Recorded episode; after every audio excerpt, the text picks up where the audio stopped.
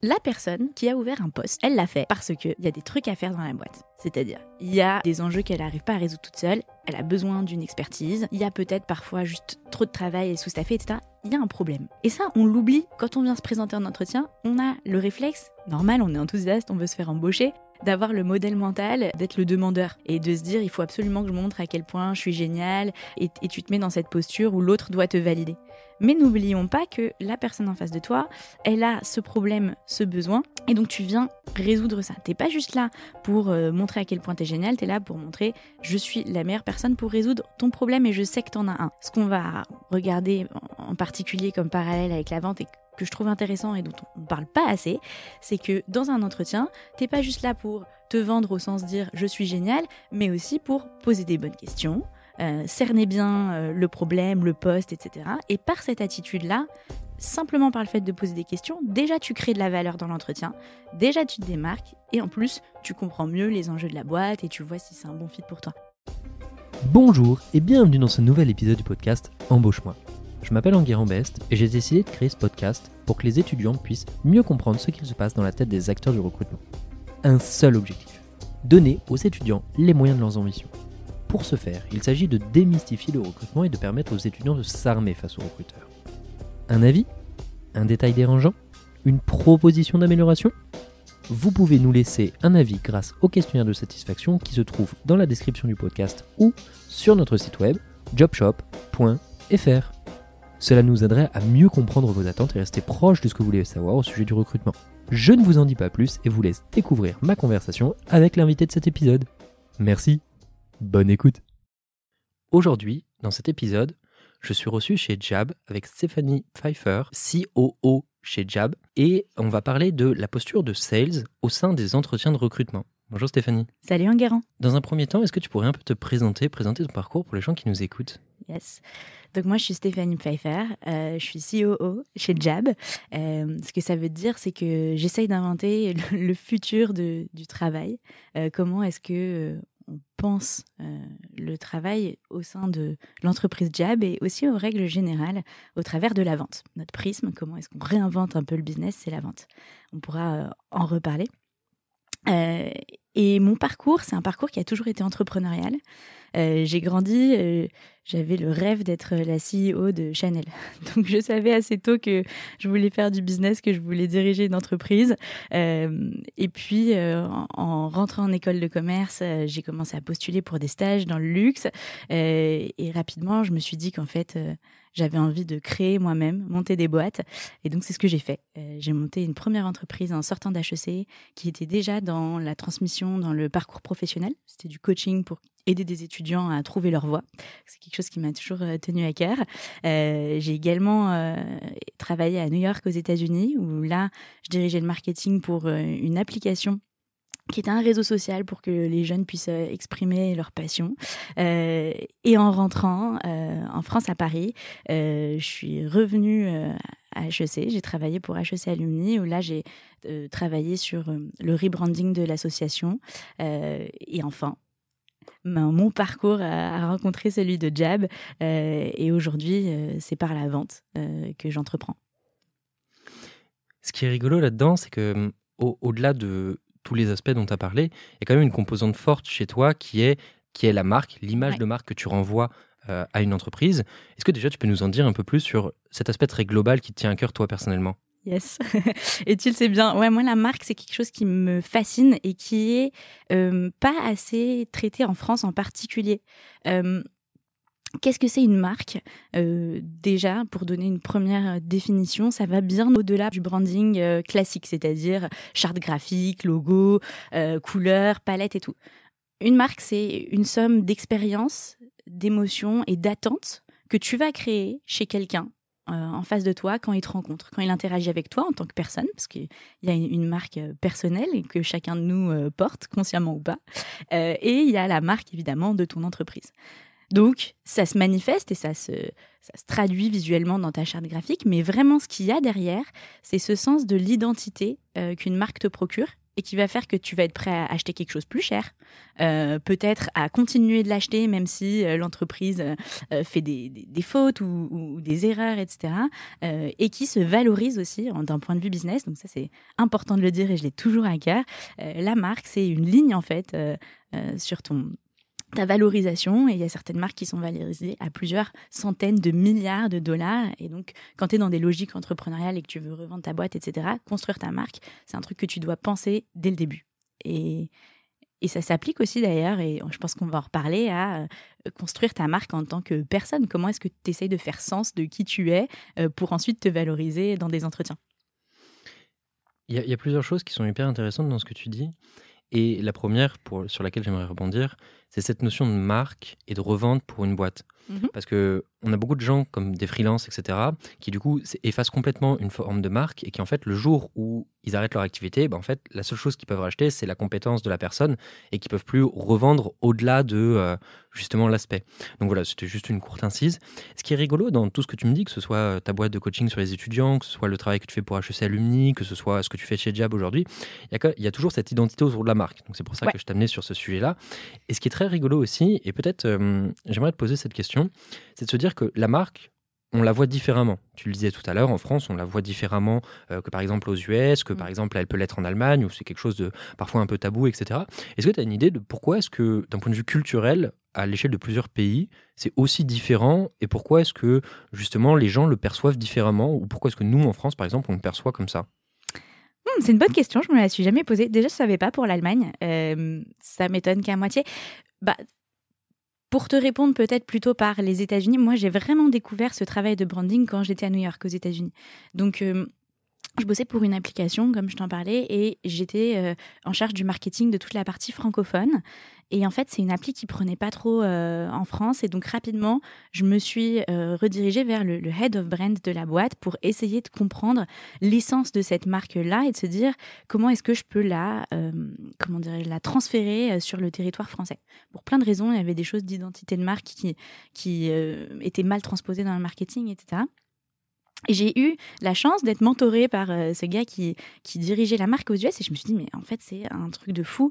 Les États-Unis, c'est des, les Américains, c'est des storytellers. Tu vois, Hollywood, ils se sont construits là-dessus. C'est ancré dans leur ADN. L'histoire qui se raconte à eux-mêmes, elle est extrêmement puissante et c'est ça qui a marché pour eux au fur et à mesure euh, des siècles, même si c'est un pays en fait assez jeune, ça a marché pour eux ce storytelling.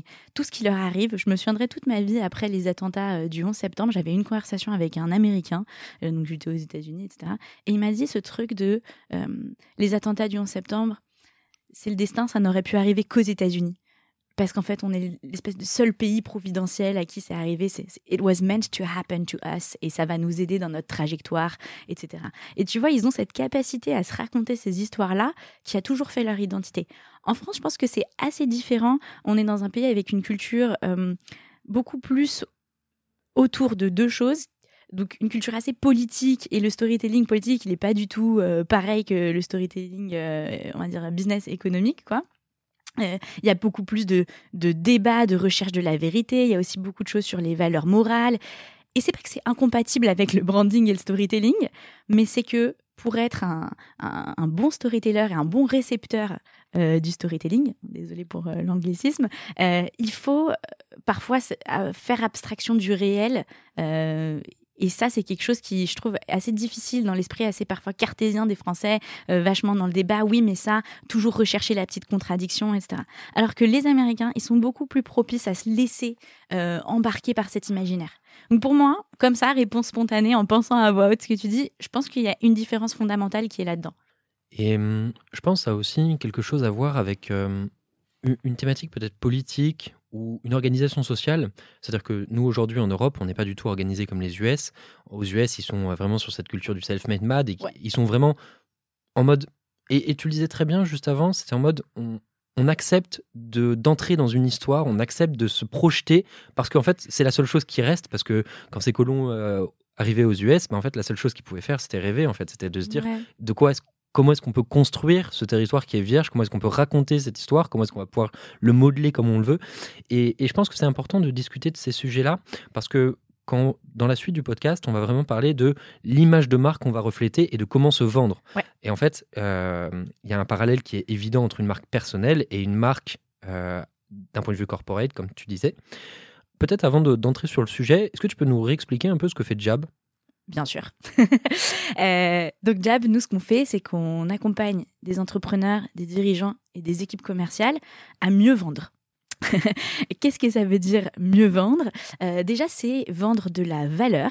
Euh, donc, on peut penser par opposition à des commodités, mais surtout, cette idée d'aller vendre de la valeur, ça veut dire d'aller proposer des solutions qui sont en réponse à un vrai problème, qu'on est allé identifier et chercher, presque comme un docteur. Comme les... Pour les gens qui nous écoutent, je trouve qu'une métaphore qui marche vachement bien, c'est de se dire on est un peu comme les docteurs mais du business. Quand tu vas chez le médecin, tu arrives et tu dis euh, j'ai mal à la tête, euh, voilà, je dois certainement avoir une migraine, mais l'aspirine ne marche pas. Et en fait, le médecin, euh, il te diagnostique que tu as un problème à la hanche. Je trouve que c'est particulièrement vrai chez les ostéos, quoi. Il dit non, mais en fait, boum, ça vient de ta hanche, je sais pas quoi, et hop, tout d'un coup, c'est guéri. Bah, nous, c'est un peu pareil. ce qu'on a comme démarche, c'est de se dire on a quelqu'un en face qui va nous livrer des problématiques qu'il rencontre dans son business. Et notre job, c'est d'essayer d'aller comprendre ces problématiques de surface, à quels problèmes de fond elles sont liées, et ensuite de se dire la vraie valeur, elle est dans ce problème de fond-là. Euh, ça vaut combien pour toi de le résoudre? Euh, Est-ce que tu veux qu'on le résolve ensemble? Go. Et c'est ça qu'on essaie de transmettre à nos clients. C'est vraiment une approche euh, sur des fondamentaux du business, en fait, au travers de la vente. que tu sois entrepreneur jour 1 et ton enjeu, c'est de faire ton premier million d'euros seul, ou que tu sois à la tête d'une équipe de 15 commerciaux et à ce moment-là, on vient travailler beaucoup plus sur des enjeux de culture. Donc, on est sur euh, de la transformation culturelle. Comment est-ce que tu as des, équipes commerciales qui ont la niaque, qui savent mener une belle vente, etc. Voilà, en gros. en tout cas, moi, je retiens deux choses. La première, c'est qu'on est au bon endroit pour, euh, pour discuter de comment se vendre en entretien, puisque finalement, se vendre en entretien, il y a le mot vendre. Donc, Tout à fait. On est en plein dedans. Et au-delà de ça, pour juste mettre une courte incise euh, là-dessus, et je pense que c'est important parce que euh, on est passé la semaine dernière, nous, avec HEC Entrepreneur euh, chez Jab, pour justement faire du coaching sur la partie de vente. Et, je pense que la vente est un sujet qui est très tabou et qui est mal vu parce qu'il est utilisé, notamment par les grandes marques, on va dire les telcos, avec une image très négative. Et en fait, et c'est ce que nous, on, a compris de cette semaine, ou du moins moi personnellement, après les autres parleront pour eux-mêmes, c'est de se dire la valeur, la vente, c'est aussi une vente par valeur. Et donc, il y a énormément d'intérêt. Et en fait, il faut juste apprendre à bien le faire. Et c'est comme tout, ça se fait. Et c'est pour ça qu'on enregistre ce podcast aujourd'hui. Au-delà de, ce que, de ce que Jab est, qu'est-ce que toi, tu fais concrètement chez Jab? C'est quoi ton quotidien un peu?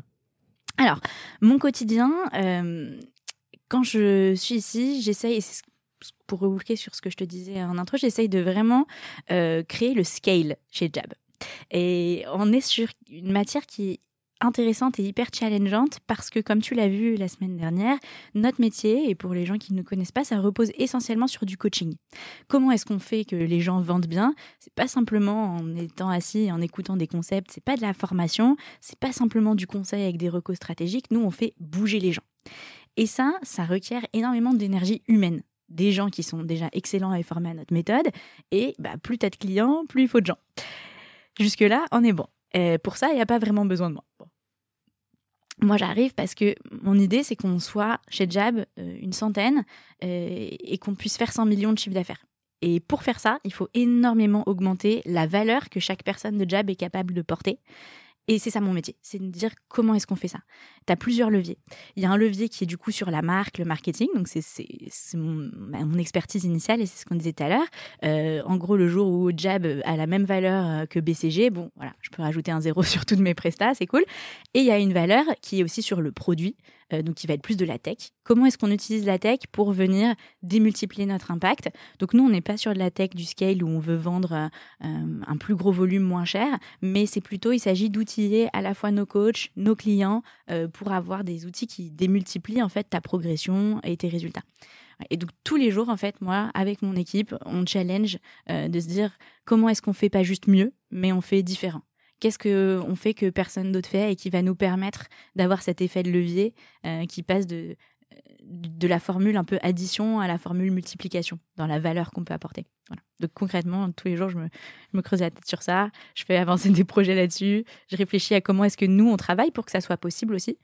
Euh, je pense qu'il y a une dimension, je ne vais pas passer trop de temps là-dessus, mais pour pouvoir faire des choses qui sont vraiment... Euh, fois 10, quoi, des multiplicatrices. Il faut aussi réfléchir, comme on est une petite équipe, on est une douzaine, à comment est-ce qu'on travaille différemment, comment est-ce que euh, on vérifie qu'on est toujours dans de la valeur, etc. Et on se challenge beaucoup. Et moi, j'essaie beaucoup de challenger l'équipe euh, là-dessus. Voilà. Ok, très cool. Aujourd'hui, on est vraiment là pour parler de comment est-ce qu'on se vend en entretien. Parce que souvent, et moi j'en suis le premier, j'en suis le premier euh, effet collatéral, c'est de se dire, et notamment les ingénieurs qui étaient le cœur de cible du podcast, c'est de se dire, se vendre c'est dur, c'est pas évident, les commerciaux euh, ils sont plus ou moins exposés, le font plus ou moins bien, et le but c'est aujourd'hui d'arriver à le transposer avec une technique commerciale qu'on applique pour aller chercher des clients à je veux en décrocher un entretien. Déjà, la première chose que j'aimerais te poser, c'est pourquoi est-ce que ce parallèle te parle à toi personnellement? Pourquoi est-ce que vente et se vendre en entretien, c'est la même chose? On est dans les mêmes logiques, avec quelques différences près, hein, mais l'idée c'est la personne qui a ouvert un poste, elle l'a fait parce que il y a des trucs à faire dans la boîte. C'est-à-dire, il y a euh, des enjeux qu'elle n'arrive pas à résoudre toute seule, elle a besoin d'une expertise, il y a peut-être parfois juste trop de travail et sous-staffé, etc. Il y a un problème. Et ça, on l'oublie. Quand on vient se présenter en entretien, on a le réflexe, normal, on est enthousiaste, on veut se faire embaucher, d'avoir le modèle mental euh, d'être le demandeur. Tu vois et de se dire, il faut absolument que je montre à quel point je suis génial, euh, et, tu te mets dans cette posture où l'autre doit te valider. Mais n'oublions pas que la personne en face de toi, euh, elle a ce problème, ce besoin, et donc tu viens résoudre ça. T'es pas juste là pour euh, montrer à quel point tu es génial, tu es là pour montrer je suis la meilleure personne pour résoudre ton problème et je sais que tu en as un. Et donc, ce qu'on va regarder en particulier comme parallèle avec la vente et que je trouve intéressant et dont on ne parle pas assez, c'est que dans un entretien, t'es pas juste là pour te vendre au sens dire je suis génial, mais aussi pour poser des bonnes questions, euh, cerner bien euh, le problème, le poste, etc. Et par cette attitude-là, simplement par le fait de poser des questions, déjà tu crées de la valeur dans l'entretien, déjà tu te démarques et en plus tu comprends mieux les enjeux de la boîte et tu vois si c'est un bon fit pour toi. Mais il y a vraiment cette posture consultative pour moi euh, que tu peux adopter dans son entretien et dans se vendre soi-même. On verra après comment est-ce que tu, tu peux parler de toi, etc. Mais déjà, si tu as ce, ce, ce modèle mental que tu fais en parallèle avec la vente, tu as gagné vachement de valeur dans ton approche. Et, donc pour moi, vraiment, cette idée de se dire, je suis en enquête, c'est ça le, euh, le plus gros point commun qu'on peut avoir entre la vente commerciale et euh, la démarche de chercher un job. Tu es en enquête. Et ce que je trouve intéressant, tu parlais tout à l'heure du fait qu'il y a des gens qui sont plus ou moins à l'aise, euh, que tu sois ingénieur ou même n'importe quel autre métier où tu te dis ah, je suis pas aussi à l'aise à l'oral déjà de mettre cette posture, je suis en enquête, ça dédramatise vachement aussi. Ça pose un cadre un peu plus euh, ludique, euh, un peu plus intéressant et stimulant plutôt que d'avoir l'impression, moi j'appelle ça la danse du ventre des recrutements. Franchement, c'est toujours, alors on est dans le ping-pong des mêmes questions, je vais sortir mes petites réponses. C'est comme quand il y avait les, les, entretiens pour ceux qui ont passé des entretiens de personnalité pour entrer dans leurs écoles. Euh, pareil, c'est vraiment, je, je, récite mon, petit, mon petit truc et je fais la, la belly dance de, ma présentation. Et donc, essayer de sortir de ça en se disant, en fait, je suis en enquête et on va commencer par les questions plutôt que par les réponses. De ce que tu me dis, j'entends trois grands axes et tu m'arrêteras si j'ai mal, si mal compris. C'est déjà se vendre, donc c'est euh, mhm. cette forme de danse du ventre dont on parle. Il y a poser des bonnes questions et adopter une posture d'enquête et de comprendre ce qui se passe. Peut-être ce sur quoi on va commencer, si tu le veux bien, c'est la compréhension. Mhm. Comment est-ce qu'on mène une investigation justement que ce soit sur un socle commercial, mais évidemment appliqué au recrutement Alors, déjà, on va partir du principe que euh, tu as décroché ton entretien et tu veux te préparer pour ton entretien. On peut partir un peu avant, où tu n'as pas encore un entretien, tu n'as peut-être pas encore postulé. Quoi qu'il arrive, la première chose, c'est, et ça, ça va sans dire, mais je trouve que ça va mieux en le disant, il faut aller chercher des conversations. Euh, donc, pareil, pareil avec la vente, euh, une conversation en one-to-one, en physique. Avec, bon, en vente, on parle d'un décideur. Dans la recherche d'entretien et dans la préparation, c'est un peu différent. Il faut que tu aies quelqu'un euh, qui va quand même connaître bien la boîte ou qui est dans un, une équipe euh, qui serait proche de la tienne. quoi. C'est la petite différence. Mais il y a cette première chose de se dire, je vais aller chercher des conversations et je, je veux être très intentionnel sur les objectifs de chaque conversation. Qu'est-ce que je veux essayer d'aller valider? Peut-être que tu veux euh, tester des enjeux de culture. Euh, moi, récemment, j'ai accompagné quelqu'un qui voulait changer de, job et en fait, dans son industrie, d'entreprise en entreprise, tu peux faire le même métier, mais en fonction de la culture et de la philosophie de la boîte autour de ce métier-là, tu vas c'est pas le même métier en fait. Et donc il faut vraiment valider. Lui, il avait cet enjeu de se dire, euh, ok, le seul truc que je veux valider, c'est est-ce que euh, la culture est compatible avec ce que je veux?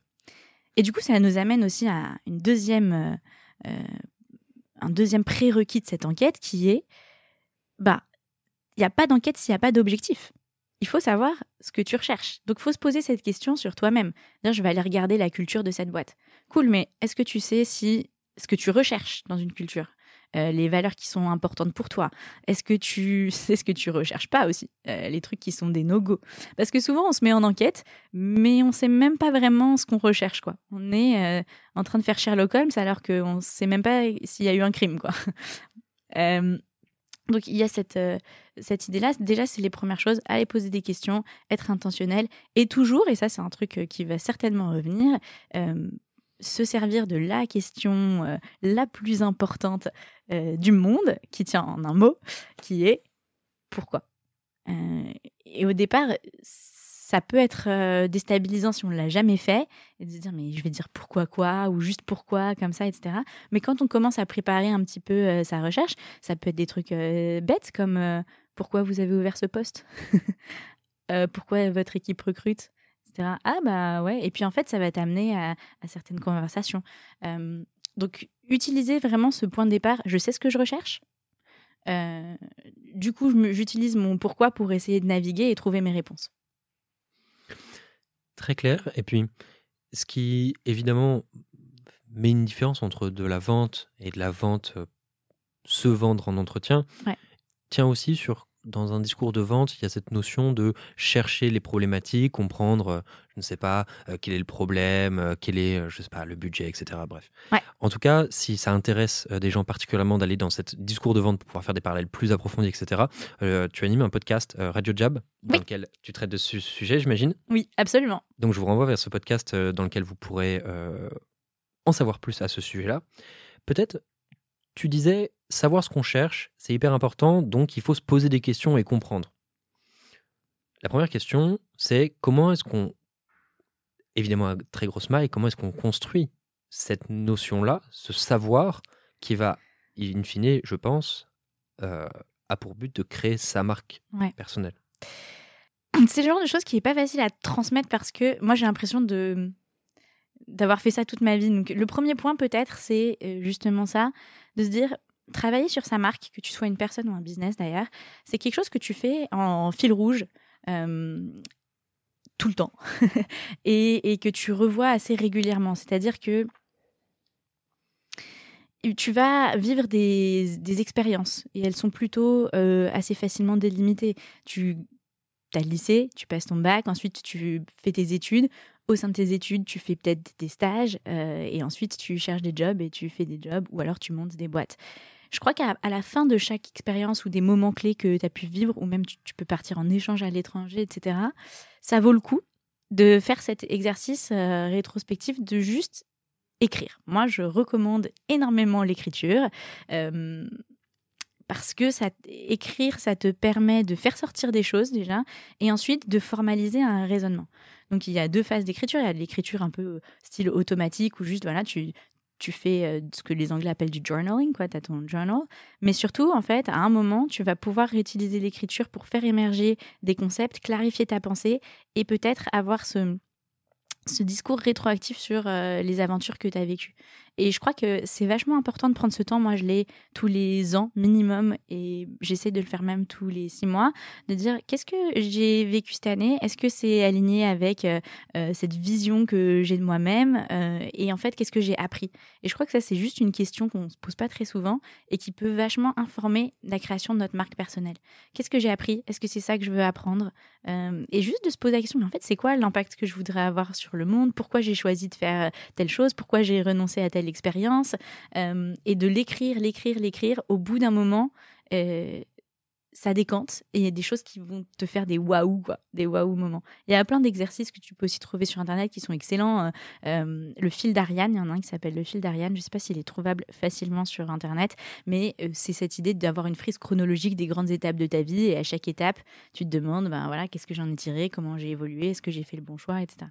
Donc déjà, s'ancrer dans cette pratique-là, de comprendre pourquoi j'ai fait les expériences que j'ai faites, qu'est-ce qu'elles m'ont apporté, ça va vachement t'aider pour ensuite pouvoir parler de ta marque et pouvoir construire de, euh, enfin pouvoir construire ton, ta marque personnelle. Et ensuite, toujours dans cette notion de méthodologie de construction de personal branding, tu me disais euh, lister des idées de contenu original. Est-ce que tu peux nous en dire un peu plus là-dessus? Euh, En fait, il y a deux parties, je trouve. Donc, il y a cette partie vraiment très interne de création de ta marque. Et, il y a une autre partie qui est plus d'être ouvert sur le monde, ce qui se passe euh, autour de toi et de t'en servir pour te le, réapproprier à ta sauce. En ce moment, je lis euh, le bouquin du, de l'ancien Chief Marketing Officer de Nike. moi, il faut savoir que j'ai une passion Nike, qui est quand même le case study ultime de la marque. Et euh, il parlait des jours où lui, il a commencé en tant que stagiaire euh, design dans cette boîte, donc il y a une trentaine d'années, et il faisait euh, des jours de design days où il recevait des gens qui faisaient des trucs mais complètement euh, décorrélés de la basket. Et en fait, au début, il se dit pourquoi on fait ça? Ça n'a rien à voir. Moi, je veux retourner designer des baskets, tu vois, genre de voir un mec qui fait, euh, je sais pas, cracheur de feu ou whatever, je m'en fiche. Et finalement, en fait, il, dit, euh, et, pourtant, c'est pendant un de ces design days que euh, est née la Air Force, je sais pas combien, et, dix ans plus tard, on a repensé à ce jour-là et ça a nourri notre créativité. Je trouve que ça, c'est quelque chose qui est hyper important à travailler. Je prends l'exemple de Jab aussi, où nous, on fait de la vente, on fait du conseil, du coaching, mais on s'inspire de plein de trucs. Euh, on a des inspirations sur le MMA. Un, des plus grands coachs de MMA, il nous inspire vachement dans notre coaching à nous. Et on le transpose euh, à notre propre euh, activité. on a des inspirations sur qui sont, en fait, notre question, elle va au-delà des secteurs, c'est qui sont les meilleurs dans ce qu'ils font et qu'est-ce qu'on peut leur prendre. Donc, moi, j'ai pris une inspiration pour la pédagogie Jab euh, qui vient d'un surf camp, tu vois, le meilleur endroit, euh, la meilleure académie de surf au monde, etc. Et d'un point de vue personnel, ça marche aussi. Parce que on essaye souvent en entretien de se lisser, de se faire rentrer dans les boîtes. Et quel dommage Mais moi, ça me révolte quand j'étais euh, en train d'accompagner des étudiants euh, en janvier pour préparer leurs entretiens de stage, etc. J'étais avec plusieurs mentors et, on débriefait des CV. Et on se disait, il y a quand même des gars qui ont un brevet, qui ont déposé un brevet de je sais pas quoi, et ils le mettent une petite ligne dans Hobbies à côté de j'aime le foot, tu vois. et en fait, non. La marque personnelle, c'est d'essayer d'aller trouver toutes ces j'allais dire idiosyncrasie, mais toutes ces, spécificités que tu as et de regarder qu'est-ce qui est si unique à leur intersection. Euh, et de se dire, ben, peut-être que, ouais, il y a plein de gens qui aiment le foot, mais est-ce qu'il y a plein de gens qui sont aussi passionnés de foot que toi et qui en même temps euh, ont fait HEC et qui en même temps, euh, voilà, on peut rajouter plein de trucs et de se dire, ben, ça c'est spécifique et c'est ça ma marque. Dans un monde ultra compétitif où les gens ont juste la question comment je me différencie, je pense que la, vraie question derrière ça, c'est comment je suis authentique euh, et comment euh, est-ce que je, suis unique dans, un sens, euh, comme je viens de dire, quoi. Mon accumulation de talent, elle m'est propre et elle m'est unique. Et donc c'est pour ça que ce truc de aller prendre de l'inspiration ailleurs et aussi d'avoir un regard sur soi qui est un peu différent, c'est vachement important. Ce qui est rigolo et ce que j'entends au travers de tes paroles, c'est qu'en fait, on est ce qu'on est, on ne le sait pas, mais en regardant ailleurs sur de l'inspiration, on va réussir à raccrocher les wagons et à se dire ça, ça me plaît. Et c'est un, un peu un culte de l'inspirisme que j'aime beaucoup. J'adore cette expression. Parce que justement, c'est de se dire on ne sait pas très bien ce qu'on est, mm. mais on va aller regarder des choses qui nous intéressent. Et l'avantage, je pense aussi, c'est que de faire cette démarche proactive au moment où on se construit personnellement va permettre d'aller plus vite que d'aller sur le terrain de tester trois stages différents, trois expériences différentes. Et en fait, en lisant des bouquins, on va se dire, OK, j'aime cette philosophie, mm. j'aime ça, et je vais pouvoir continuer de me construire. Ouais. Tu prêches à une convaincue là-dessus. Je fais une petite euh, parenthèse, mais moi j'ai passé ma vingtaine euh, dans cette euh, démarche-là, à explorer, créer, faire des expériences qui n'étaient pas. J'ai jamais eu cette logique de euh, je vais faire tel stage en finance, après je vais faire tel stage en entrepreneuriat. Comme ça, j'ai un peu tout vu, etc. J'ai appliqué ma propre recette qui n'était même pas une recette consciente, je pense, à l'époque. Et je trouve que la richesse que tu as euh, quand tu arrives dans ta trentaine, euh, de te sentir grounded, comme on dit en anglais, tu vois, genre posé et, assez serein sur euh, tes choix professionnels, euh, elle, est, elle est vraiment kiffante. Et donc pour les étudiants qui nous écoutent, je pense que essayer au maximum d'être dans cette démarche. J'aime bien ce que tu as dit, euh, le culte de l'inspirisme. mais voilà, je, pense que c'est, ça a beaucoup de richesse. Et pour rebondir sur autre chose que tu disais, tu parlais beaucoup d'innovation. Mmh et je me souviens d'une chose qu'on, m'avait dit dans les cours, c'est que l'innovation n'existe pas. En fait, innover, c'est juste prendre quelque chose qui existe à un endroit et le reprendre et le remettre à un autre endroit. Euh, alors, je suis pas la innovation expert, mais je pense que c'est vrai. Euh, en fait, je, je, pense particulièrement dans ce que je vois nous chez Jab, on est vraiment sur euh, les fondamentaux. Tu vois, ce qu'on essaye d'apprendre aux gens, c'est des fondamentaux qui sont timeless, quoi, qui, qui traversent le temps. Et pourquoi je trouve que c'est intéressant par rapport à l'innovation, c'est que il y a une différence qu'on voit entre euh, les hacks qui passeront pas euh, le test du temps, qui sont même pas de l'innovation, et des vraies innovations où en fait tu maîtrises tes fondamentaux et du coup tu es capable de prendre des choses de l'extérieur et de les appliquer à ta base euh, fondamentale et en fait tu les transformes, tu les transmutes, tu les transposes et ça devient quelque chose de différent. Mais en gros, oui, innover, c'est jamais que prendre des paradigmes qui existent dans un univers et de les transposer au tien. Mais pour ça, il faut être assez solide et il faut déjà bien maîtriser ton univers, je pense.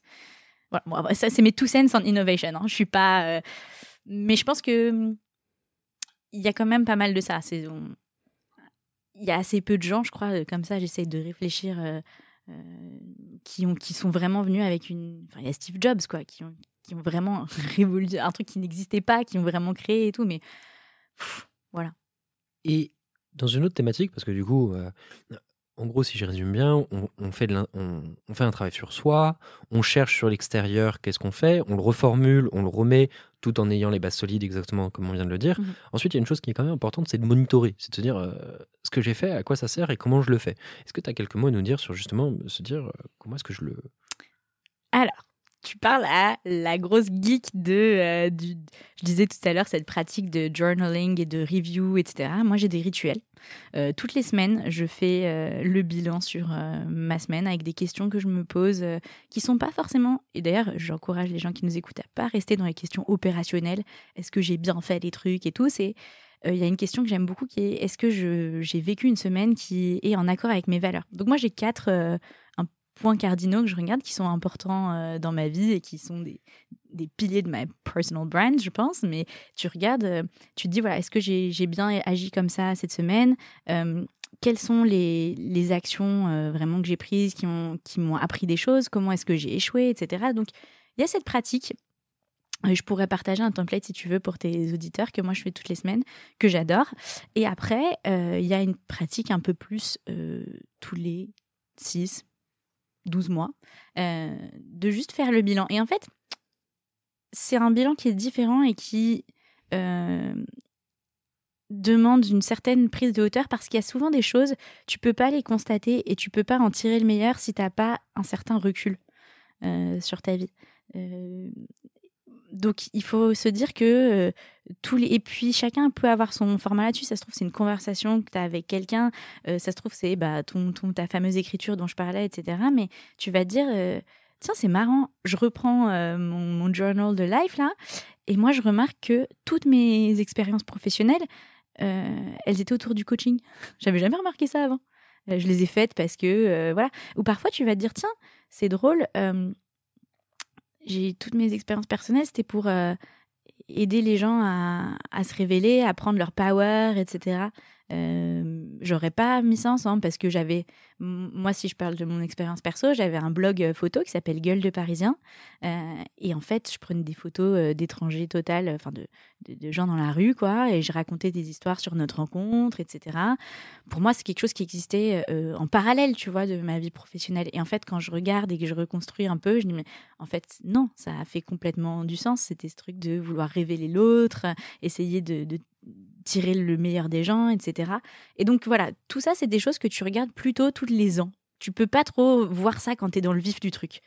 Et donc chaque fois, euh, juste de se poser et de regarder ses expériences sans trop se prendre la tête avec un framework de questions, etc. Mais de se dire, tiens, c'est marrant, c'est une connexion que j'avais pas vue. Euh, c'est ça qui va t'aider à, à, construire ta marque. Et regarder ton enfance aussi, c'est vachement intéressant. Euh, c'est vachement intéressant parce que euh, tu vois, je te parlais, moi, de mon truc, je voulais être CEO de Chanel et tout. C'est une histoire que je me suis un peu toujours racontée dans ma tête et je pense qu'elle est vraie. Mais j'ai retrouvé un papier euh, quand j'étais petite chez mes grands-parents. Je faisais semblant euh, de faire mon business plan de ma life, quoi. Et genre, j'avais écrit alors, en troisième, je vais passer mon brevet avec mention. Après, je vais aller à Polytechnique. Après, je vais être CEO de Chanel et à 30 ans, j'aurai réussi ma vie. Vraiment, littéralement, j'avais écrit ça. Et c'est hyper marrant, tu vois. Et je me dis, tu regardes ça et tu te dis ah ouais ok je me souviens plus d'avoir écrit ça. Il y a plein de trucs en fait que tu peux retrouver dans ton enfance. Et tu te dis qu'est-ce que ça dit sur moi en fait euh, sur les choses qui vont jamais changer sur qui je suis? Et c'est ça la marque aussi. Faut pas avoir peur, je pense, quand tu es dans cette démarche euh, d'entretien, quand tu es jeune, on, est tout le temps, tu vois, dans cette fameuse danse du ventre, on est tout le temps, qu'est-ce que je dois dire, qu'est-ce qui va plaire, etc. Et tout à l'heure, je disais, faut être authentique. Je pense que les gens ils, me disent ouais bah merci Steph mais en fait si je suis authentique euh, c'est le contraire de se vendre en fait. Je vais pas avoir mon job et tout. Je pense qu'au contraire il faut essayer d'aller chercher ces trucs euh, fondamentaux ces, points cardinaux ces choses qui vont jamais changer chez soi euh, et c'est ça qui est authentique c'est ça qui va parler à ton employeur au-delà de ton futur employeur au-delà de tes compétences en, Excel et en Python quoi donc voilà, désolée, j'ai fait une réponse assez longue. Je me suis perdue dans ma réponse, mais je pense que c'est important euh, cette notion d'authenticité et de et qu'est-ce qu'elle veut vraiment dire quoi. Il y avait quelque chose qui était qui est juste hyper important et je pense que ça, oh, je pense qu'il y a aussi une alternative ou du moins il y a peut-être quelque chose sur lequel j'aimerais moi apporter quelque chose. Ouais, c'est que cette notion de fil conducteur conscient ou inconscient dont tu parlais, qui se relève quand justement on fait ces espèces de schémas de ma life et de se dire bah à quoi je ressemble.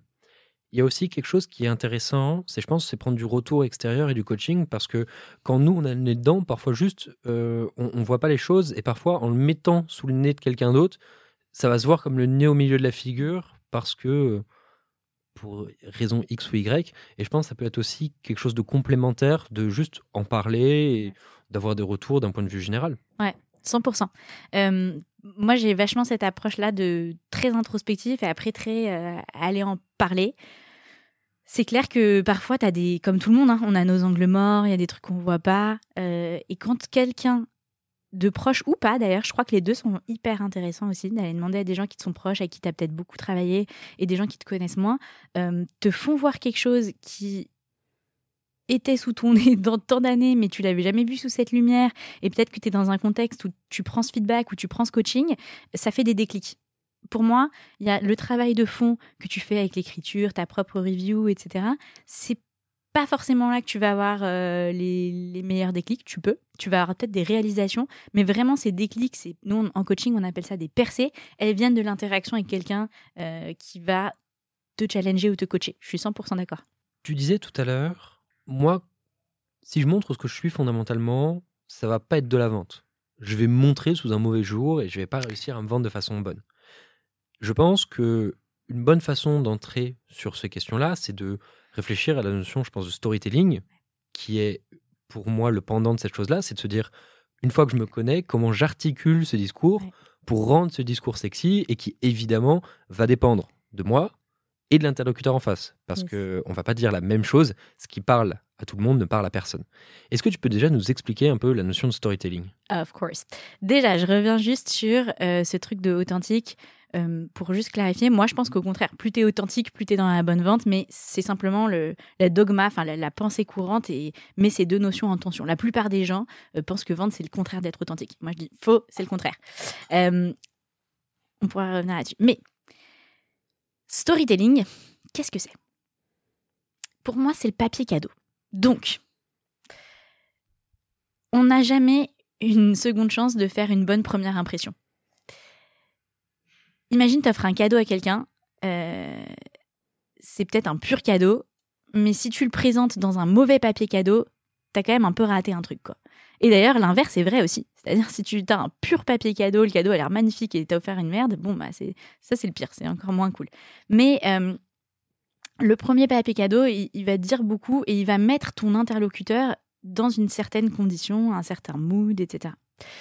Bon, j'arrête avec la métaphore du papier cadeau, mais l'idée, c'est de te dire, euh, le storytelling, c'est ça. Ça veut dire, c'est la façon dont tu vas mettre en forme euh, des choses uniques. Donc, ce que nous, on appelle parfois en vente l'insight, c'est euh, l'insight, c'est la résultante, c'est la perspective, si je devais le traduire en français, que tu as acquis, une connaissance de, que tu as acquise, que tu as construite plutôt, construite à partir de tes observations euh, et ton analyse de ces observations. Donc en vente, ça peut être sur le marché, sur la façon dont les gens euh, euh, comment dirais-je, abordent un problème. Et pour ta marque personnelle, c'est ce qu'on disait tout à l'heure. C'est sur ce que je sais de moi, ce que j'ai pris de l'extérieur et tout. Hop, tu fais ta tambouille magique avec ça, c'est toi. Et ensuite, tu dois te poser la question, bah, j'ai mon moi authentique, comment est-ce que je vais le mettre en papier cadeau pour la personne d'en face? Et c'est ça le storytelling. Et la beauté du storytelling, c'est ce que tu disais, c'est que c'est toujours raccroché à cet élément très profond et stable qui est la marque, mais tu as mille et une façons de le mettre en, mots, en images, euh, de le mettre en forme. Euh, donc, ça va être comment est-ce que tu te présentes quand tu rencontres euh, quelqu'un pour la première fois en entretien, par exemple, ou quand on te pose la fameuse question que tout le monde adore, présentez-vous typiquement, je te fais le petit case study euh, storytelling 101, quoi. Présentez-vous, moi, quand quelqu'un euh, me déroule tout son CV et qu'en l'occurrence, je l'ai déjà lu, je lui dis, bon, je vais arrêter là, présente-toi sans me parler de ton CV. Sans me faire, tu vois, ton, ordre chronologique. Ça peut être fine parfois de le faire quand on te demande est-ce que tu peux me parler de ton parcours, qui est une question différente. Donc, pour rebondir sur ce qu'on disait il faut bien écouter les questions aussi. Très important en vente et dans la vie en général euh, et, et, pour ce truc de personal branding. Mais quelqu'un te demande présente-moi ton parcours, ok, il attend un peu de comprendre comment tu es arrivé euh, à où tu es arrivé, etc. Mais pour moi, présentez-vous, il y a cette question euh, qui est différente et qui est une opportunité de faire ton storytelling et pas simplement ta frise chronologique. C'est hyper différent. Et donc tu vas dire, et là pareil, je rebondis sur ce que tu as dit, tu vas parler de toi, certes, mais tu vas parler de toi en regard de ce que tu sais de ton interlocuteur en face. Donc, tu es venu à un entretien spécifique avec une boîte spécifique qui a des choses spécifiques qui t'attirent dedans, et donc tu vas essayer de partir de ça. Et tu vas dire, euh, voilà, moi, ma passion, en fait, c'est de faire bouger les gens, et depuis toujours, euh, j'étais obsesse par comment atteindre son meilleur potentiel, pour moi-même et pour les autres. Euh, et c'est pour ça que je suis ici chez Jab aujourd'hui, parce que je veux aider des entrepreneurs à atteindre leur meilleur potentiel. Et je pense que vendre, ça fait partie de ça. Donc voilà, je te, là, je t'ai improvisé un exemple, mais tu peux dire partir d'un statement un peu fort, où la personne va dire ensuite hmm, intéressant, ok, développe. Et là, tu vas pouvoir venir mettre euh, tes apprentissages euh, de tes réflexions, tes expériences, etc. Mais il y a cette idée de faire un peu un papier cadeau waouh que tu vas faire. Et la formule magique, c'est de te dire qu'est-ce qui est unique à moi, qui correspond et qui match avec euh, ce que la personne en face de moi recherche, et comment je le mets en forme d'une façon un peu percutante. Et c'est vraiment cette rencontre entre l'autre, ce qui t'est unique, qui va faire que tu peux faire un bon storytelling. Est-ce que tu as une méthodologie pour créer son propre storytelling et comment l'articuler Au-delà de tout ce que dont on a commencé à défricher. Euh ouais. donc, Ma spécialité euh, chez Jeb, c'est l'atelier Sales Story que tu as fait la semaine dernière.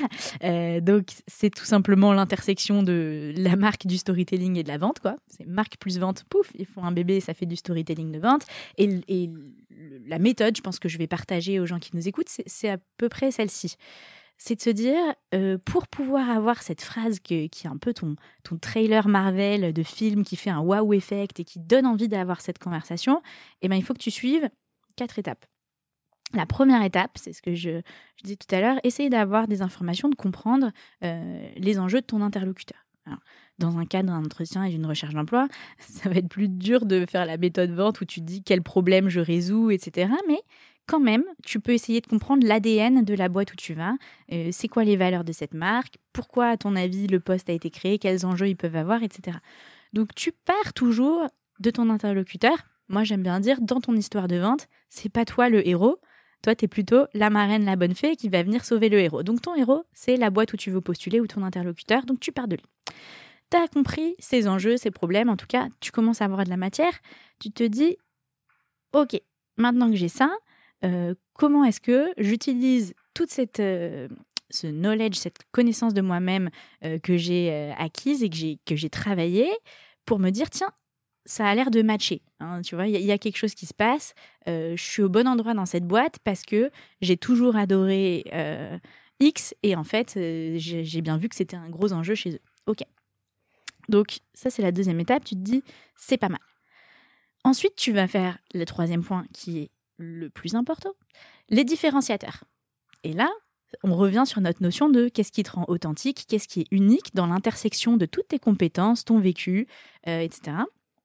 Et à la fin, euh, il y a la fameuse euh, exploration dont tu parlais autour de soi, quoi, qui est les gens qui ont travaillé avec moi ou les gens que je connais disent de moi que je suis comme ci, comme ça.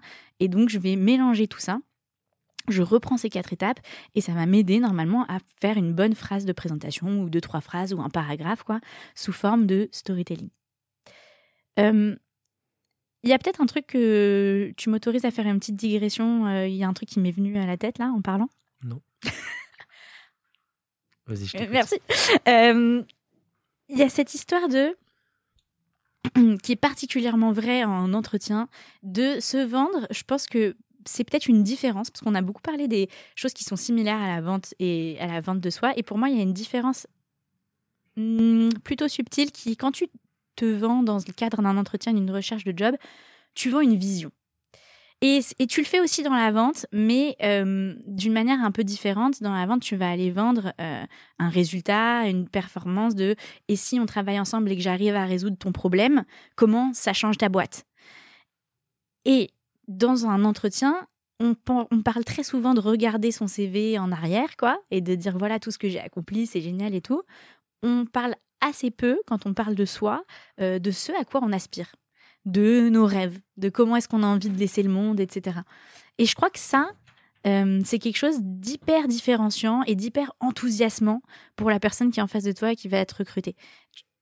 La partie CV et retour en arrière, pour moi, c'est quelque chose qui va te rassurer euh, quand tu recrutes, tu dis ok, cool, je, check certaines boxes, quoi, capacité de travail, skills, nanana. Mais où est-ce que cette personne, elle veut aller? Dans sa vie Et ça, c'est quelque chose qui est hyper intéressant, pas simplement de regarder dans le rétro, mais de se projeter plus tard et de ne pas oublier d'en parler quand on, se vend, justement. Je comprends ce que tu dis, et je pense que c'est vrai pour une majorité de recrutements, mais je pense qu'il y a des recrutements, ou, du moins des très bons recrutements, où je pense que c'est quand même quelque chose qui est très important. C'est, euh, la vision reste toujours quelque chose de très important sur, par exemple, les six levels, parce que euh, quand tu vas aller chercher euh, quelqu'un qui va aller faire un truc très particulier et qui va, par exemple, enfin, prendre la délégation d'une tâche qu'avait le CEO, tu dois avoir quelqu'un qui doit avoir une vision, qui doit avoir une aspiration. Et je pense qu'il y a aussi cette notion de performance, de vente, de est-ce que tu vas réussir à apporter le projet ou qu'est-ce que tu peux apporter? Et là, il y a vraiment aussi cette thématique. Et je pense que ça doit dépendre des recrutements. Je pense que la plupart des recrutements sont soit pas clés, soit moins bien fait. Et donc, dans ce cas-là, je pense qu'il y a cette, distinction. Mais je, comprends le point et je pense que ça, doit dépendre aussi beaucoup des, de ce que tu cherches chez la personne. Et est-ce que tu construis comme boîte aussi? Moi, c'est vrai que j'ai le modèle Jab en tête et nous, on recrute en ce moment. Et en fait, c'est drôle ce que tu dis parce que je recrute même des juniors. J'ai envie de comprendre où est-ce qu'il se projette? Est-ce que c'est quelqu'un qui euh, veut s'inscrire, qui a envie de construire? Moi, je me dis, tiens, quelqu'un qui va rejoindre euh, notre aventure, euh, il se voit comment? Est-ce qu'il a envie de construire quelque chose sur le long terme? Quelqu'un qui me pose des questions en entretien sur ses perspectives à 5 ans dans la boîte, tu vois, ça me rassure. Je me dis, ah, mais du coup, voilà, toi, qu'est-ce que tu as comme vision pour toi-même? Quelqu'un qui me dit, voilà, moi, peut-être qu'un jour, j'aimerais monter mon propre projet, etc. En fait, tout ça, ça donne des indices euh, aussi toi en tant que recruteur de fit. Et donc c'est vachement agréable quand tu entends quelqu'un qui a déjà des billes sur la vision qu'il porte pour lui-même, tu vois, pas forcément pour la boîte. Euh, et, en effet, euh, c'est clé pour des C-level, mais je trouve que pour des juniors aussi, c'est cool d'avoir ça en tête. Et plus tu arrives à avoir cette maturité jeune, plus l'interlocuteur en face, il, va kiffer.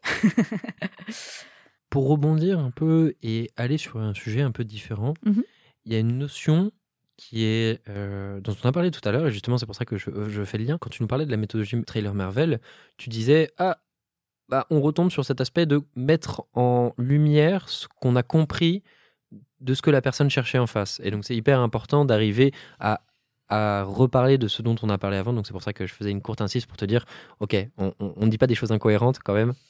Tous les wagons se raccrochent à la fin. Ouais. il y a une chose qui est aussi euh, assez importante parce qu'on parle d'énormément de choses et il y a aussi une notion sur comment est-ce qu'on aborde la candidature. La candidature est postulée parce mmh. que on parle beaucoup d'entretien, on parle de se construire à des étapes chronologiques qui ne sont pas forcément celles du processus de recrutement. Mmh. Mais le pendant est de se dire, une fois qu'on a organisé tous ces aspects, donc la recherche, euh, la compréhension de soi, il y a cette recherche. Mmh. Et la question, c'est euh, est-ce qu'il y a une méthodologie particulière dont tu aimerais nous parler, que ce soit par exemple euh, le parallèle avec de l'inbound ou du parallèle avec de l'outbound? Yes il y a quelque chose qui est très intéressant sur postuler. Il y a, les, il y a la dichotomie entre je balance, tout, on me pose souvent, souvent cette question, quoi. Euh, je balance euh, plein de CV, je postule un peu à tout et je vais voir ce qui tombe. Euh, moi je dis, pourquoi tu fais ça en fait? Ça renvoie l'image de quelqu'un qui sait pas trop ce qu'il veut.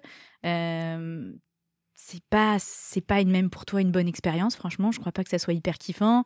Ça je le sens d'ailleurs quand tu rappelles à un candidat pour euh, voilà prendre rendez-vous avec lui il dit ah t'es quelle boîte déjà? J'ai postulé où? Enfin c'est un peu euh, ça te met pas dans les bonnes positions quoi. Ou moi je propose plutôt aux étudiants d'avoir cette approche de sois intentionnel choisis quelques endroits où tu vas travailler et va décrocher les opportunités sur euh, ces endroits là et il y a toujours la peur qui remonte de bah oui, mais si je me grille, si machin, etc. Déjà, faut, faut euh, se débarrasser euh, de, ces peurs-là, quoi, pour plein de raisons. Je pense que tu mettras ta meilleure énergie, tu seras le meilleur de toi-même à investir de toi-même dans quelques opportunités que tu as choisies et qui ont énormément de sens pour toi. Et tu auras plus envie de te battre, tu seras plus à l'action et au combat, etc. Donc déjà, postulat de départ, ça te met, je pense, dans une énergie plus conquérante et ça te met dans des facultés de donner le meilleur de toi. Euh, ensuite, euh, tu peux euh, utiliser ce qu'on nous on appelle ta power base. Donc on l'utilise en vente, tu peux l'utiliser en recrutement. Tu peux aller proactivement chercher des premières conversations avec des gens de ton réseau qui peut-être connaissent des gens dans cette boîte, etc. Et commencer à remonter ça et euh, avoir une entrée qui ne soit pas par les RH. Parce que euh, moi, j'ai jamais eu un seul job de ma vie en passant par des RH. Quoi. soit je suis passée par euh, des, directement des C-level, quoi, euh, soit des gens que je connaissais qui m'ont fait des intros, qui ont parlé de moi, etc. et qui se sont dit, et ça c'est important de l'avoir en tête, quand tu identifies quelqu'un où tu te dis c'est un talent, il y a un truc à faire, et que tu as le bon niveau d'interlocuteur, donc quelqu'un d'assez haut dans la boîte, pas forcément si level si tu bosses dans une boîte du CAC 40, tu vois, mais quelqu'un qui est quand même décisionnaire de construire son équipe, et ça, il y en a plein, euh, cette personne va se dire, il me faut cette personne dans mon équipe. Elle va pas se dire, ah, j'ai pas la fiche de poste, tu rentres pas dans la fiche de poste. Et je crois que ça, c'est vraiment un renversement de mindset dans sa recherche qu'il faut avoir. faut pas avoir peur de ça, de, euh, euh, mais il n'y a pas encore de poste, etc. Peut-être pour l'instant, mais peut-être dans quelques mois ça va changer. Et donc je te dis pas d'être juste focus sur une seule opportunité et fuck le pardon et tant pis pour le reste du monde, etc. Mais euh, en avoir peut-être 4-5 où vraiment tu es à fond dessus et, avoir ces conversations-là avec un, bon niveau de dirigeant. Si tu n'as pas de power base et que tu connais personne dans cette industrie, peut-être que voilà, Bon, moi, je pense qu'il y a quand même toujours plein de réseaux, ne serait-ce que par tes activités, tes amis, ton lycée, tout le monde a à peu près été au lycée, euh, tes, tes parents peut-être pas, ta famille, voilà. On a plein plein de plateformes là, mais ok, admettons que tu connaisses personne, personne. Tu peux utiliser la bonne euh, vieille méthode de la prospection telle qu'on l'a prom chez Jab, euh, du cold calling. Quoi. Tu trouves quelqu'un sur LinkedIn, tu essayes d'avoir son numéro et tu de rencontrer cette personne. Si tu as une bonne attitude, et ça c'est encore une autre conversation pour plus tard, mais si tu maîtrises bien euh, euh, l'art du cold calling, quoi, tu vas réussir à décrocher ton rendez-vous avec cette personne. Et encore une fois, je reboucle avec ce qu'on disait au début, euh, il faut jamais sous-estimer que même des gens qui sont hyper occupés, en fait, ils ont le nez dans l'opérationnel ou ils ont tu as une valeur à leur apporter avec une fricheur, avec des questions, avec ton intelligence. On, a vraiment tendance à sous-estimer à quel point, je trouve, quand on est étudiant, on n'est pas juste demandeur de job, on apporte quelque chose. Donc n'aie pas peur aussi euh, d'aller chercher des conversations avec des gens dans les boîtes où tu veux travailler, euh, avec une personne, deux personnes, trois personnes, et petit à petit, à chaque fin de conversation, tu vas remonter le truc, tu vas dire est-ce qu'il y a quelqu'un d'autre que je peux rencontrer? Est-ce a machin? Donc au début, t'es pas forcément euh, là pour dire salut, je veux un job, tu m'embauches après ce café. es plus en enquête, comme on disait tout à l'heure.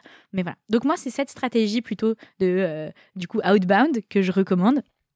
Euh, qui est plus fuir le truc postulé en un bouton sur LinkedIn. Je dis pas que ça marche pas, ça peut marcher évidemment, mais est-ce que c'est vraiment ça le job de tes rêves? Je suis pas sûre que tu décroches les opportunités vraiment life-changing avec cette méthode-là La première chose sur laquelle j'aimerais rebondir, c'est que moi, je suis assez d'accord avec toi. Et euh, moi non plus, j'ai jamais eu de job en postulant. C'est rigolo, mais euh, c'est pareil. Pour un autre sujet, quand on parle justement de tout ce qui est call calling, donc encore une fois, je vous invite à vous diriger vers Radio Jab euh, si vous voulez en savoir plus sur ce sujet-là. Et au-delà de ça, dans, au sein du podcast Embauche-moi, on a fait un autre épisode avec Lison Compagnie qui a été publié en janvier, si je ne dis pas de bêtises, mmh. qui traite du mentoring et de mm. comment est-ce qu'on active un réseau sur des gens qu'on ne connaît pas forcément et comment est-ce qu'on aborde avec une méthodologie saine. Donc voilà, je vous invite à vous référer sur ce podcast-là. Ah, je vais aller l'écouter, je ne l'ai pas encore écouté. J'adore le mentoring. Une dernière chose sur laquelle j'aimerais rebondir, désolé, hein, je rebondis beaucoup, mais comme tu as beaucoup parlé, je rebondis J'adore. oui, c'est vrai que je parle beaucoup. Les RH ont souvent très peu de pouvoir de décision. Parce qu'en fait, ou du moins sur les embauches, c'est-à-dire que c'est vraiment une très courte incise, hein, mais je pense qu'elle est importante. C'est-à-dire qu'un recruteur, souvent, il a une énorme thématique sur comprendre le besoin de quelqu'un qui est engorgé par son taf. Et il va, à partir d'un besoin, créer et ouvrir une fiche de poste. Si vous voulez faire quelque chose qui n'est pas dans la boîte, le recruteur, il n'a pas la connaissance du besoin, il n'a pas la connaissance terrain. Donc en fait, ça sert un peu à rien d'aller voir un recruteur en lui disant Est-ce que tu as un job pour moi? Bah non, en fait, postule. Exactement. Donc, voilà, donc euh, c'est juste mon, conseil. Euh, euh, aller voir un RH pour lui, pour lui dire je veux bosser dans ta boîte. C'est pas forcément. Il vaut peut-être mieux passer par une connaissance métier plutôt qu'une connaissance centralisée en tout cas. Absolument. On arrive un peu sur la fin de cet épisode. parce que, encore une fois, et je le dis souvent, mais toutes les bonnes choses ont une fin. Est-ce qu'il y a des conseils que tu n'aurais pas donnés et que tu as envie de donner à un étudiant sais que c'est très large, mais. Euh, J'essaie de réfléchir à un truc que j'ai pas dit. Comme tu as dit, j'ai beaucoup parlé. Euh, je pense. Je vais reprendre un tout petit peu ce que j'ai dit tout à l'heure, mais c'est important. Euh, la vingtaine, c'est quand même fait pour explorer, se mettre en risque. N'ayez pas peur. Le conseil principal aussi, pareil, c'est ma déformation professionnelle, mais allez chercher des conversations voilà, on est quand même sur la Terre pour faire ça, quoi, je trouve. Euh, aller chercher des, conversations avec des gens. Euh, il y a un truc aussi qui, qui me fait écho à une conversation que j'ai eue hier soir, justement, avec une, une super bonne amie. Euh, voilà, on, parlait de quelqu'un qui est étudiante et que j'avais mentoré, justement, et qui est à son quatrième ou cinquième stage dans une boîte. Elle, elle, veut travailler dans un secteur et elle a fait quatre ou cinq stages dans le secteur. Et elle, a terminé ses études et elle cherche un stage de fin d'études. Et elle dit ben non, mais je me sens pas encore assez légitime pour chercher un CDI, etc. Et donc c'est ce sujet de euh, du syndrome de l'imposteur, de la légitimité, etc. Euh, c'est ça que je voudrais dire peut-être aux étudiants que j'ai pas encore dit. Moi, j'avais envie de lui dire, mais en fait, faut faut prendre la décision à un bout d'un moment que tu es légitime, quoi, et confiance.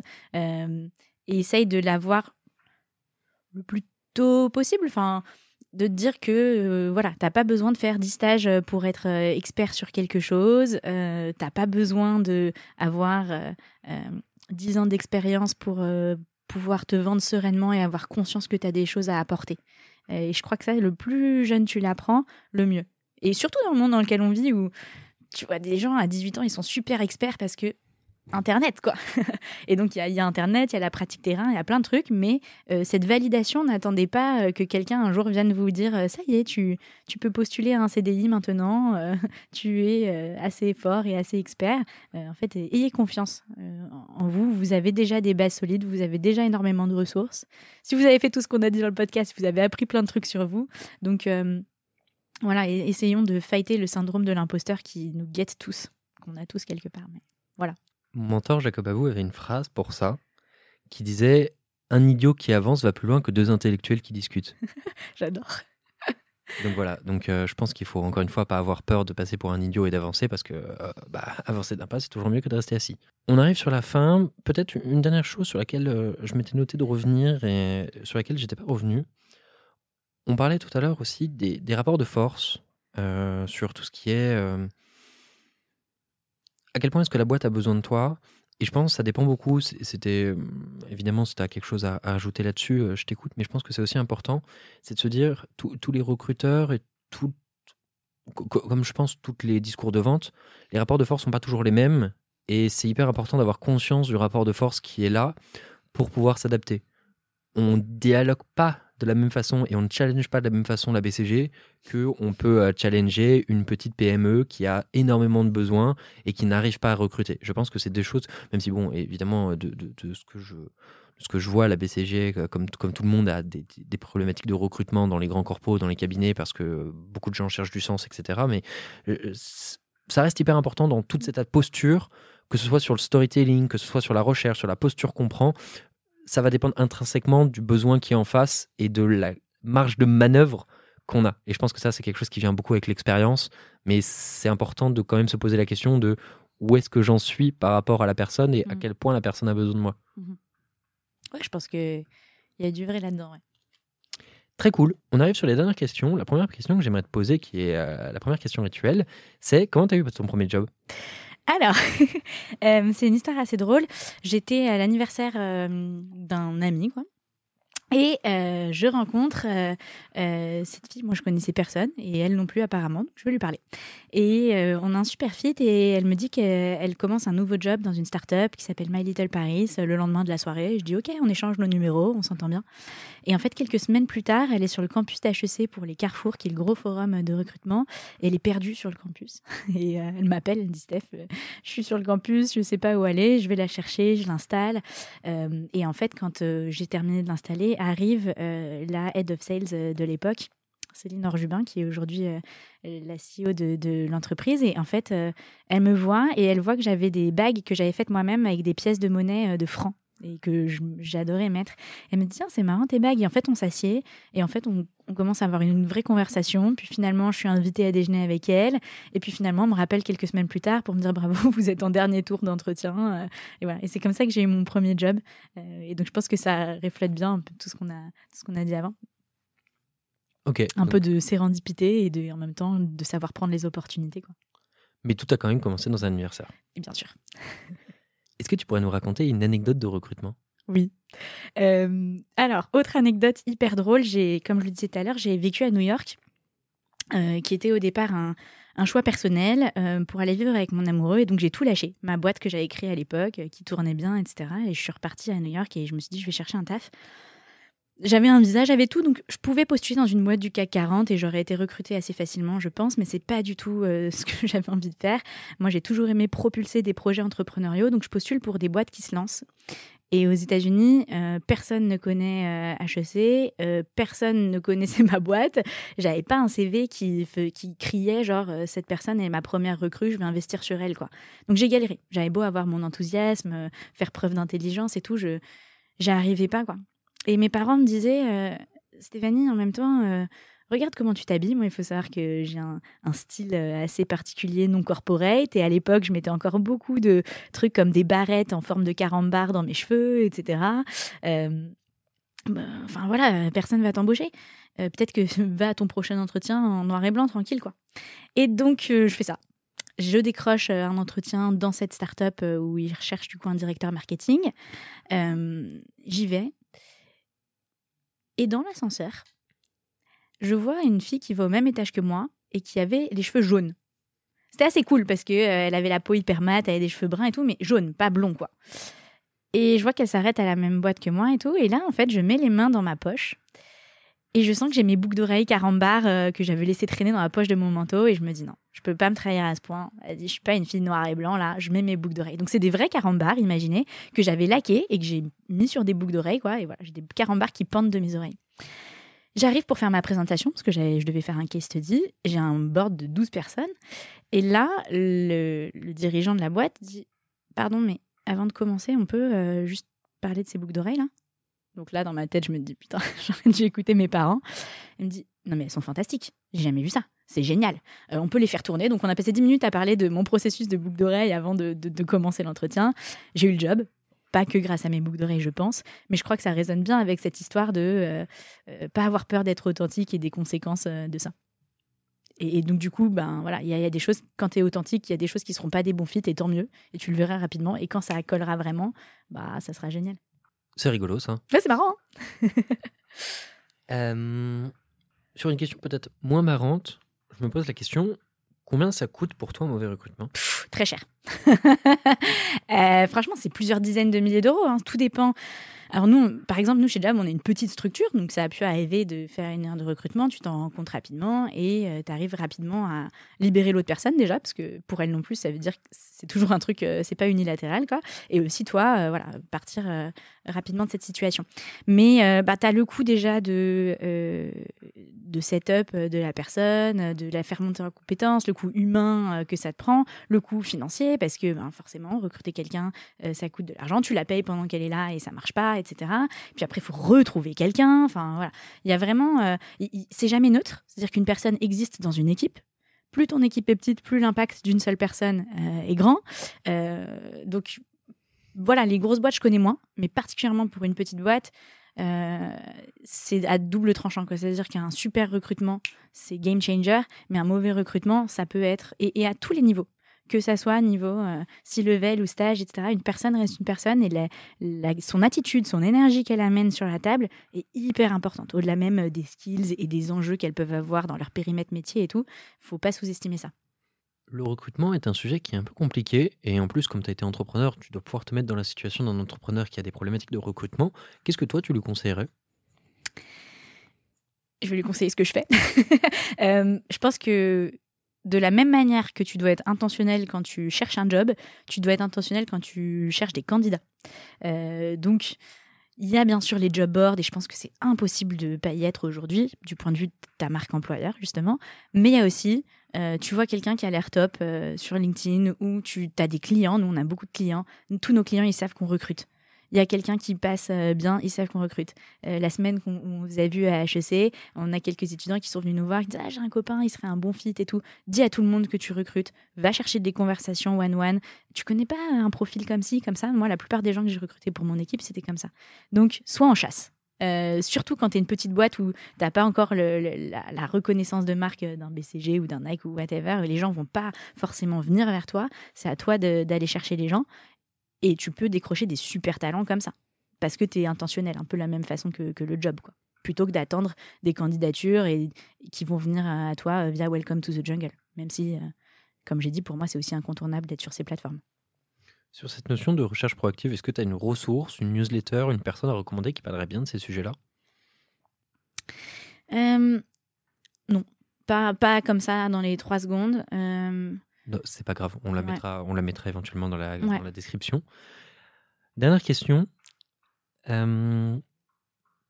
tu devais bosser dans une autre entreprise dans le monde, laquelle ce serait Pourquoi? Ah là là. Nike. Euh, j'adore Nike. je bosserai aux États-Unis par contre, parce que comme dans tout, dans la vente, dans le recrutement, et je pense dans ton job, il faut être euh, au plus proche euh, des points stratégiques et pas opérationnels. Donc j'essaierai d'aller aux US. Et sinon, je, pense que je remonterai une boîte. Je, dirais, bon, bah, je, vais, refaire une entreprise, guys. Euh, il y a une part de moi qui reviendrait aussi peut-être euh, à ma première boîte, du coup, My Little Paris, euh, qui a une place assez spéciale dans mon cœur. Et, et, voilà, en gros, ça serait ça. Hein. Quelque chose, en tout cas, une boîte qui est l'une des deux composantes de soit vouloir donner le meilleur de soi-même, la performance, et donc du coup, un Nike, les boîtes de sport, etc., et d'allier ça avec de l'art et du design, je trouve ça ouf, euh, ou une boîte qui euh, aide les gens à faire plus pétiller leur quotidien, quoi. Donc ça, je trouve que c'est aussi un, un, super pouvoir qui est assez unique, voilà, en gros. Ce qui est rigolo, c'est que dans ta réponse, c'était un cri du cœur. Bah ouais. bah parce que j'adore tellement. Moi, je suis là une branding personne, tu vois. Genre, donc, euh, pour moi, les marques, il y a des gens, quand je leur demande quelle est ta marque préférée, euh, ils sont là, mais j'ai pas de marque que j'aime bien. on trouve toujours un truc. Mais... Et il y a des gens comme moi qui sont en mode. Alors, laquelle? Parce que j'en ai 18. Euh, les marques, pour moi, ça résonne. Je suis quelqu'un qui qui, est très américaine dans le sens où je vis dans un monde d'histoire que je me raconte et donc les marques jouent une place énorme là-dedans. Donc c'est sûr que ça me parle quoi. Eh bien, en tout cas, Stéphanie, moi j'ai été ravi d'échanger avec toi, ravi de reprendre euh, tous ces éléments pour juste en faire une espèce de mini résumé, même si euh, ça ne se substituera pas à l'écoute de ce podcast. D'arriver à se dire qu'est-ce qu'une marque, comment l'adapter sur de la marque personnelle, comment la construire, comment construire le versant de la marque qui est le storytelling, c'est-à-dire comment j'oriente à une personne tierce comment je me comporte, et avoir d'autres petites euh, indications, d'autres tips sur la recherche d'un point de vue général qui sont évidemment le parallèle avec la vente euh, de ce côté-là. Et donc en fait, si on résume, c'est comment est-ce qu'on applique la vente à la vente sur le recrutement. en tout cas, encore une fois, merci de m'avoir reçu et j'ai été euh, extrêmement... j'ai beaucoup aimé cette conversation. Pas moi aussi. Merci beaucoup, Enguerrand, pour cette opportunité. J'espère que ça va aider tous les auditeurs. Et s'il y en a qui ont des questions, ils peuvent me contacter. Je suis dispo sur LinkedIn. Euh, faites-moi un petit DM, hop, je vous donne mon numéro. et eh ben en tout cas, moi je te souhaite une excellente journée et une excellente continuation. Merci à toi aussi. Si cet épisode du podcast Embauche-moi vous a plu, vous pouvez nous mettre 5 étoiles sur Apple Podcast. Cela aidera d'autres personnes à découvrir ce podcast. Cela nous aiderait particulièrement que vous laissiez un avis grâce au questionnaire de satisfaction qui se trouve sur notre site web jobshop.fr ou dans la description du podcast. Le prochain épisode aura lieu lundi prochain et je ne vous en dis pas plus à ce sujet. D'autre part, si vous êtes étudiant ou recruteur, n'hésitez pas à visiter notre site web jobshop.fr. Vous pouvez également nous suivre sur les réseaux sociaux, à savoir LinkedIn, Instagram ou même TikTok.